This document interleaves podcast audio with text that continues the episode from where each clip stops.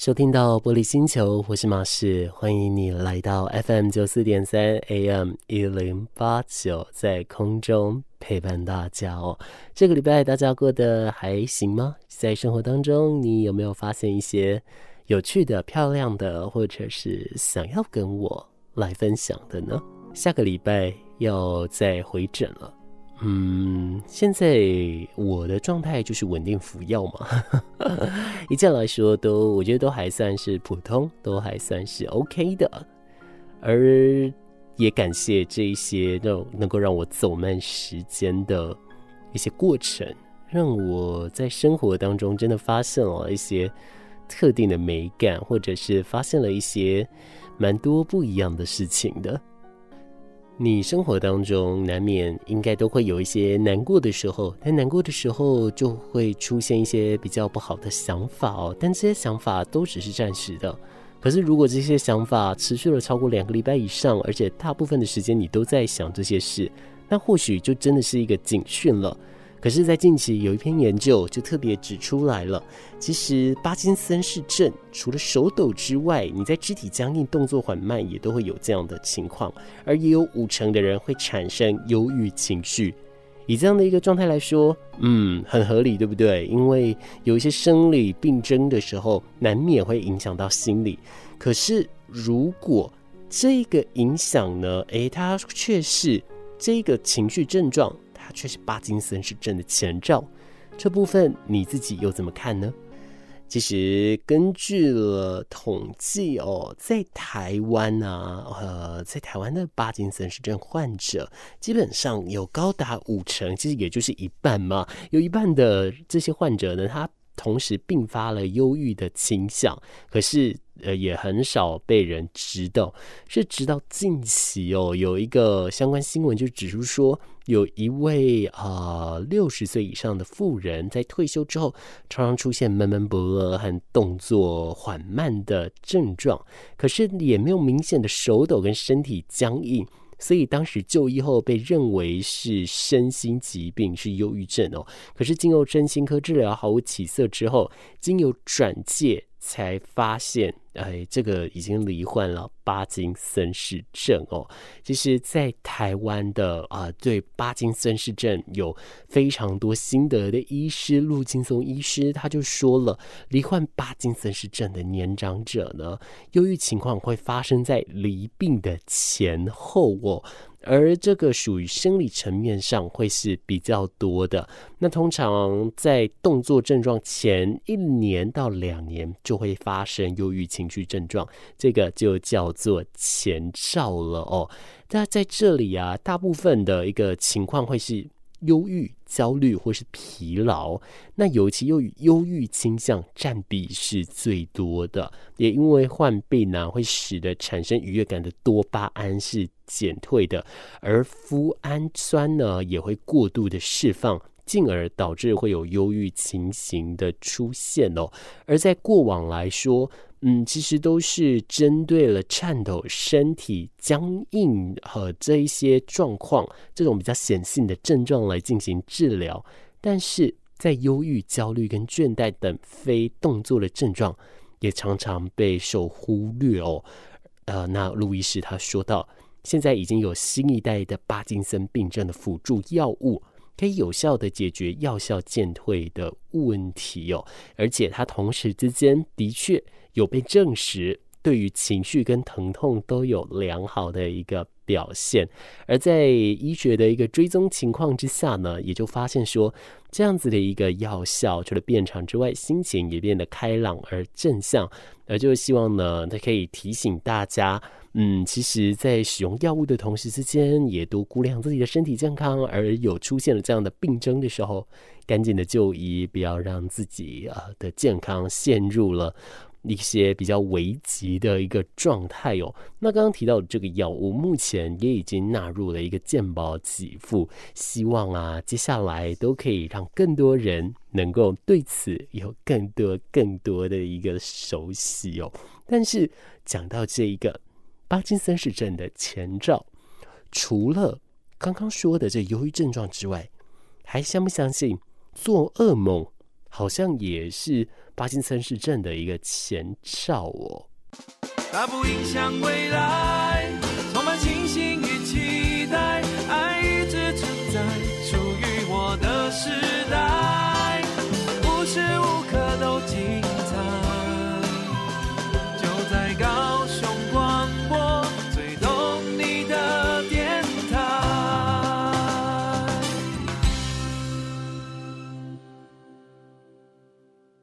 在国外的医学期刊有一个期刊就叫做《刺客针》，它旗下也有一个子型期刊叫《医临床医学》，这里面载了一个英国的研究。这个英国伯明翰大学人类大脑健康中心的博士呢，他分析超过三千八百位的这六十七岁以上没有罹患帕金森氏症的美国男性的资料，而这些资料呢，他们固定填写了睡眠品质等等的问卷调查，并针对每周至少做一次噩梦的人进行追踪调查，这时间其实长达了七年哦。在这一段时间呢，有九十一个人罹患了帕金森氏症，而经过分析之后，每周至少做一次的噩梦或者是难以入睡的人，他的一个发病的几率是其他人的两倍。那如果是只看研究的前五年的话呢，其实这样的一个几率就提高了有三倍。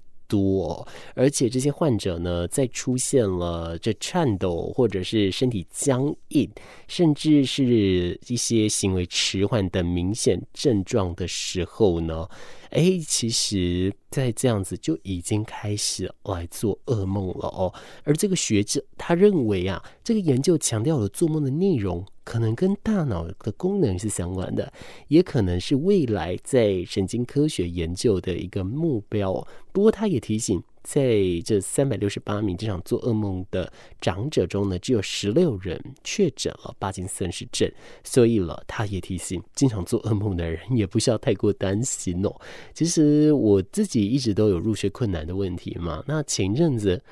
梦到了一个噩梦，我自己也快吓翻了，我就梦到了我出现在战场上，而这战场呢，我就。到处在躲手榴弹，之后又躲到了一个朋友家，然后他家里养了非常多的奇珍异兽，但是那个外面的一个轰炸声也都还是持续着，所以对我来说，我是还蛮紧张的这样子啊。所以一整个的情况啊，这样子讲下来，就会让我觉得说，嗯，好像。呃，这似乎我就不用太过于担心就是了。只是我觉得这个，嗯，除了刚刚这样说之外，最主要生活上平常要多防治也是如此，没错啦。那当然，目前在我自己我能做的一个范围内，我当然就是能够让自己可以休息的时候就好好的休息，也不要过度的操劳自己的身体哦，让自己可以在一个比较健康的环境里面呐、啊。但是。根据了这样子做噩梦的一个调查，其实这当中还提出了一件事情，就是说睡眠当中呢，嗯，会做梦嘛，特别在快速动眼期的一个阶段呢，大脑的视觉空间区、运动皮质区跟与记忆有关的海马回区域，和与情绪有关的杏仁核跟扣带回皮质等处的活动性啊，都是大幅提升的，因此梦境会。非常的栩栩如生哦。可是如果后你在中年之后，你时常做噩梦的话，这就有可能跟失智是会画上一个警讯的关系的哦。尤其男性又特别特别需要注意的，因为其实加州大学伯克莱分校的神经科学及心理学的教授呢，他们在他的著作《为什么要睡觉》当中有提到。呃，在快速动眼期做梦的时候，这正肾上腺素会不停的释放，因此即使做噩梦，人们都是在一个安全的梦境环境里重新处理不愉快的回忆哦。所以其实梦它有疗愈功能哦，但是如果做噩梦的频率太高的话，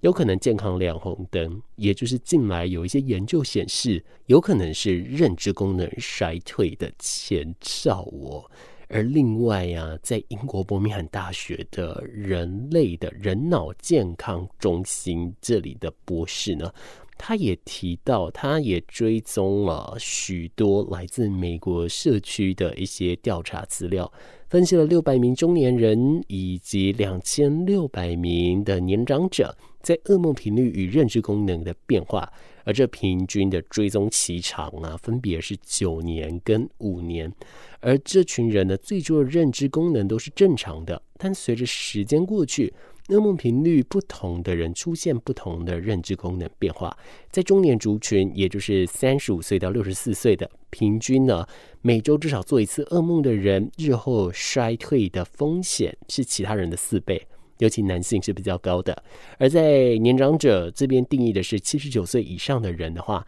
每个礼拜如果做一次噩梦，那日后罹患失智的风险是其他人的二点二倍。同样的，男性的风险是比较高的，男性的风险是比他人多出了五倍，而女性呢，则是一点四一倍。而即使这样子的一个统计方法排除了本身有着社会心理压力，或者是忧郁、焦虑、失眠等等的问题哦，但是也剔除了一开始就有可能会有轻度的认知障碍，或者是后来出现了帕金森氏症的患者的人哦，仍旧还是可以看出来噩梦的频率与认知功能的衰退。当然是非常相关的，只是还是那一句话，并不是说它会完全的画上等号。而做梦它具有疗愈功能这件事，也是被大家所提醒的，所以并不代表说你常做梦你就一定会有这样的一个情况。可是我觉得，如果噩梦出来，或许是反映着你的呃大脑可能没有休息到啊，或者是你生活最近压力真的太大等等之类的，需要来好好的调整一下了。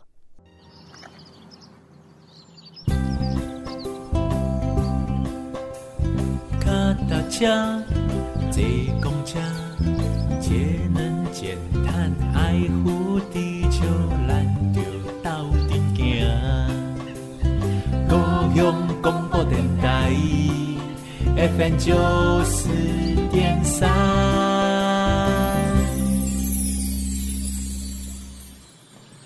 在上一个阶段，我们跟大家聊到关于说做噩梦跟帕金森氏症的一个发生几率，好像会出现一个正相关哦。那另外呢，我们也是有看到说，诶，其实好像噩梦做了太多次，似乎就跟了这认知功能的退化有那么一点的一些关系喽。题外话，我觉得接下来以后我在录音前呢、因为我通常是录音前半小时我就不会吃东西了，因为总是要小心这唾液分泌的问题哦，会害怕声音跑掉。但是啊，我今天在那前面我吃了草莓面包，所以现在我的嘴巴里面都是草莓的味道。虽然很幸福，我很喜欢草莓，但是你知道，有的时候在工作的时候，这反而成为了一种困扰了。好啦，希望呃，透过这这个节目，你在透过耳机收听的同时，我这嘴巴里面的甜味，我这个甜甜的感受呢，能够用我的声音传达给大家，让你们知道哦。我们在节目里面今天聊的，就是原本在聊的是关于说这忧郁情绪的症状跟帕金森氏症的发生，好像有那么一点的相关哦。而后续我们在聊到。其实，巴金森氏症造成的一个前兆，除了忧郁情绪症状可能是其中一个重要指标之外，做噩梦也很有可能。而在美国跟英国也都有学者针对这一方面来进行研究。当然了，常做噩梦不等于一定会罹患帕金森氏症。可是呢，常做噩梦却是代表着可能跟你的这生活压力，还有一些认知功能的退化上有那么一些相关的哦。而根据这样的一个比例来看呢，其实在英国的学者。他们认为啊，做噩梦源自于压力、焦虑或是低迷的情绪。许多人在一生当中一定都会遇到这样的一个情况哦。所以他认为啊，因为潜在性失智而做噩梦的人，其实可能只有小部分哦。但不论如何，睡不好这件事情经过证实了。会增加在未来走向失智的风险是大增的哦。那当然并不是就是跟大家说那种目前有一些睡眠困扰的人，他现在就非常的草木皆兵等等的，因为这样子其实对于你的心理压力应该会是更大的。所以我只是把这样子的一个研究的结果提出来让大家知道，但是同时之间，到底是不是你有一些方法可以来克服呢？我想这就留到你们自己心中的答案，可以自己来去做解答了。而在美国啊的加州太平洋神经科学研究所的大脑健康中心呢，这边呢有一个主任，他就讲到，噩梦源自心理压力，可能也是生理性睡眠中断的一部分。低氧啊，或者是睡眠周期被中断，不仅容易使人勾起噩梦。而且会阻止了慢波或深层睡眠的发生哦。而在这里啊，其实就有提到说，身体及大脑都需要在深度睡眠休息以及恢复。而此刻呢，是这个胶淋巴系统的。大脑清道夫最为活跃哦，它有助于清除脑中的代谢废物。完了，我突然觉得我脑中应该很多这种东西，不然为什么我都觉得我脑子越来越钝了呢？但是啦，这边就提到说，就是持续高品质的睡眠是让大脑。保护大脑以及健康老化很重要的一个保护因子哦。这美国阿兹海默症协会的首席科学家卡里罗呢，他也表示，睡眠对大脑及整体健康其实是相当重要的。再好消息是说，临床上有针对睡眠障碍的药物及非药物的治疗选择，因此自己或家人有睡眠困扰的时候，就要告诉医师，让他来帮助你，来增加一些相对应的。嗯的一些判断哦，那另外啊，在刺客针哦，他们在二零二零年的时候就有发表了一个跟实质预防、介入与照护的一个全面性建议，这当中他就提到了中年后的听力的损失。高血压或过度饮酒、肥胖，以及六十五岁以后的这烟瘾、忧郁、糖尿病、社交缺乏，或者是运动缺乏、空屋等等，这些都是影响它的重要因子哦。而这委员会他也强调。尽可能避开这些因子，渴望让百分之四十的个案延缓疾病的发生，甚至避免罹病。其实我觉得套用到在台湾的一个情况啊，当然你要完全避开，这真的是不太可能哦。尤其在现代，我们烦恼这么多啊、或者是社会相处上真的是有比较复杂一点。但是啊、只能说在这一些当中找出一个自己所喜欢的。相处方式吧，以我来说，我以前都觉得看电视、看影片是我最舒压的方式，然后后来我才发现，哎，没有，我是呃要听那个呃四十赫兹的白噪音，还有呢要用滚筒来压自己紧绷的肌肉，这个才是我最放松的方式哦，所以我就因此而发现了。但以前呢，我也曾经有好几年，我都一直就是看影片。或者是一直听音乐，然后我们每次越看或越听，我压力就越大啊！我也不知道为什么，我就觉得可能是我不够进去这些状态里面。看来是找到原因了哦，但我也是摸了好几年我才找到，所以也是跟大家说，其实不用急哦，慢慢来就够了。仰望未来的阴影期盼，将希望的声音打开，我，为有你陪伴。只要收听高雄广播电台 FM 九四三。节目最后该准备跟大家说再见了。提醒大家，在这个礼拜也是这两天，在高雄的活动是非常多了。除了一般民间的表演之外呢，有一些政府地定的，不管是交通或者是一些大型活动，都在这两天会来上演哦。所以也提醒大家，一定要提早的做好交通上的规划。另外这几天可能雨会比较大一点，外出的时候雨具要。记得携带，并且注意自己行车安全。我们下次见。